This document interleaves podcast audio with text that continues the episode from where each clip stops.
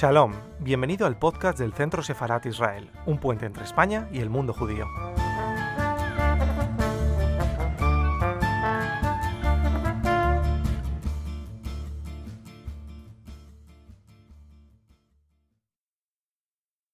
Creo que es un libro más que delicioso, probablemente conmovedor, ¿no? Porque está hablando de lo perdido, probablemente, de lo perdido, que es lo perdido que tiene Bela Chagall y es lo perdido que tenemos todos nosotros, que hemos perdido siempre algo en el camino, hemos perdido la patria, hemos perdido la lengua, hemos perdido a nuestra madre, hemos perdido las tradiciones, hemos perdido cosas. De hecho, en la primera página... Eh, cuando después de pensar que era delicioso, yo siempre vuelvo otra vez a leer un poco el libro y dice, mi hogar ya no existe, todo se ha desvanecido, incluso ha muerto.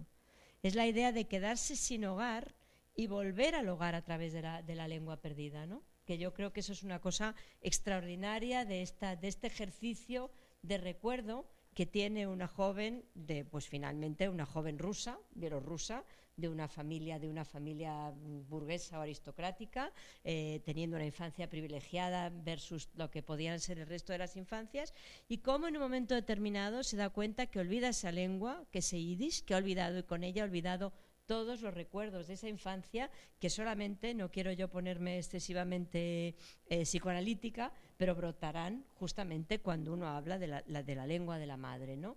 Ahí yo creo que es el, el, kit de esta cuestión que ella quiere recomponerse a través de, seguramente, de lo único que puede recomponerse, que es de esa lengua perdida de alguna manera. ¿no?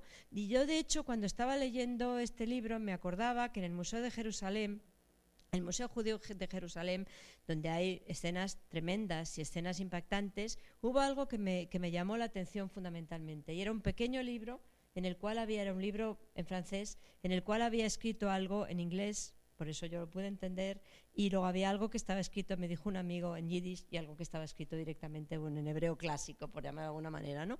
Y entonces, esa idea de no tener donde escribir, cuando uno no tiene dónde escribir, tiene que escribir en los bordes de la página de un libro, ¿no? Y esa pulsión de escribir, que es lo que yo creo que a Bela Chagall le lleva a recuperar a través de la escritura todo eso que también contaba Roda, de que había perdido su oportunidad de ser una actriz, de que había perdido su oportunidad de ser una intelectual moscovita, que había ido dejando atrás todas las oportunidades para irse con un gran artista, pero al fin y al cabo para irse con alguien como Marc Chagall. Entonces me parece que aquí lo recupera en el lugar donde a lo largo de la historia las mujeres han podido recuperar su espacio, que es el lugar de la escritura porque ahí no había que dar cuentas a nadie. Ahí, no había, ahí uno se quedaba en casa y ahí uno podía básicamente no dar cuentas a nadie.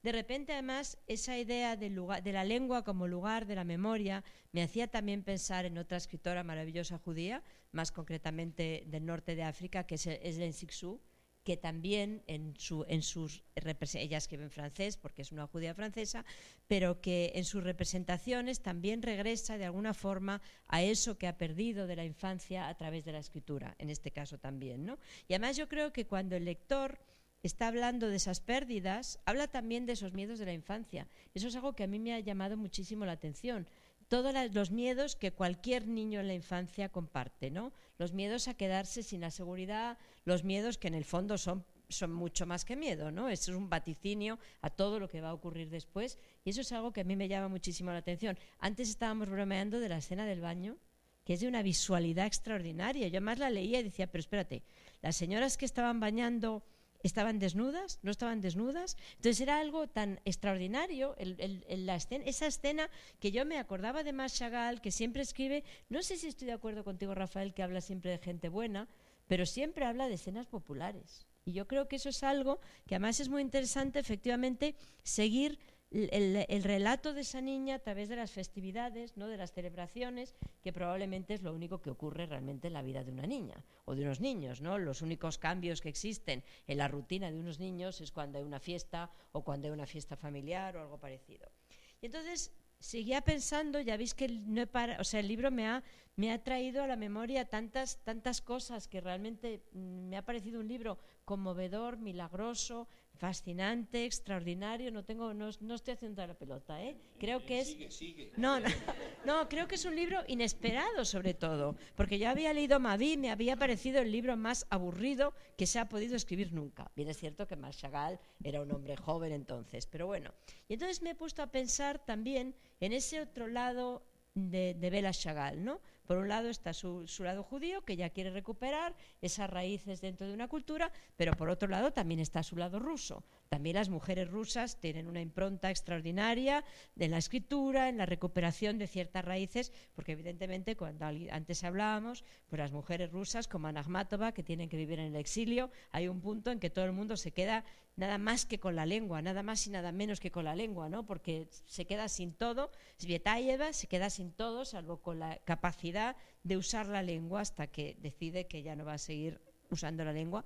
Entonces me ha venido a la cabeza otra mujer, otra, otra mujer de un artista, ¿no? Tú estaba diciendo, Roda, de una forma muy bella, como ella trabajaba para la tranquilidad de, de su marido. Y me acuerdo de una carta que escribió Elena Diakonova, que es Gala Dalí Eluard, a su padre una carta en ruso, uno de los pocos documentos en ruso que se conservan, cuando le está diciendo al padre, bueno, yo hago lo que hacemos todas las mujeres rusas, eh, hacer que la vida de Dalí, de, mi maestro, de mi marido, el gran pintor, sea lo más sencilla posible. Ella es lo que le cuenta al padre, aunque luego lo que hacía Gala era muy distinto de la vida de lo que se esperaba de una mujer que facilitaba la vida al marido o hasta cierto punto. Gala tiene unas memorias que escribe en francés unas memorias, un, atisbo de memorias, porque no llegan a ser, evidentemente, un libro de esta categoría y de esta completud, ¿no? Y entonces ella cuenta un poco lo mismo, o sea, está describiendo cuestiones como la infancia, la relación con los hermanos, las fiestas familiares, o sea, algo que en el fondo es una especie de trasfondo bielorruso y ruso que probablemente también ellas compartieron eh, como niñas, ¿no? Porque, porque son literalmente coetáneas.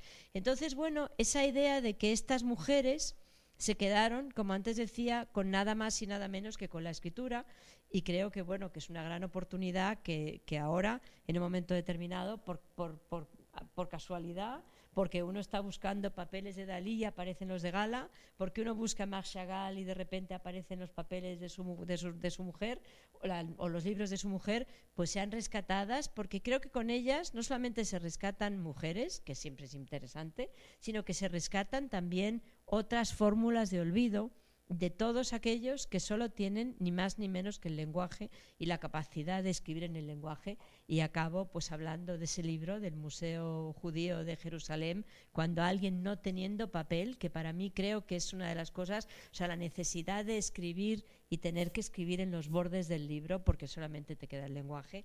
Así que bueno, pues eh, muchas gracias por haberme dado la oportunidad de leer el libro y de reflexionar sobre él mm, y de estar aquí con ustedes esta tarde.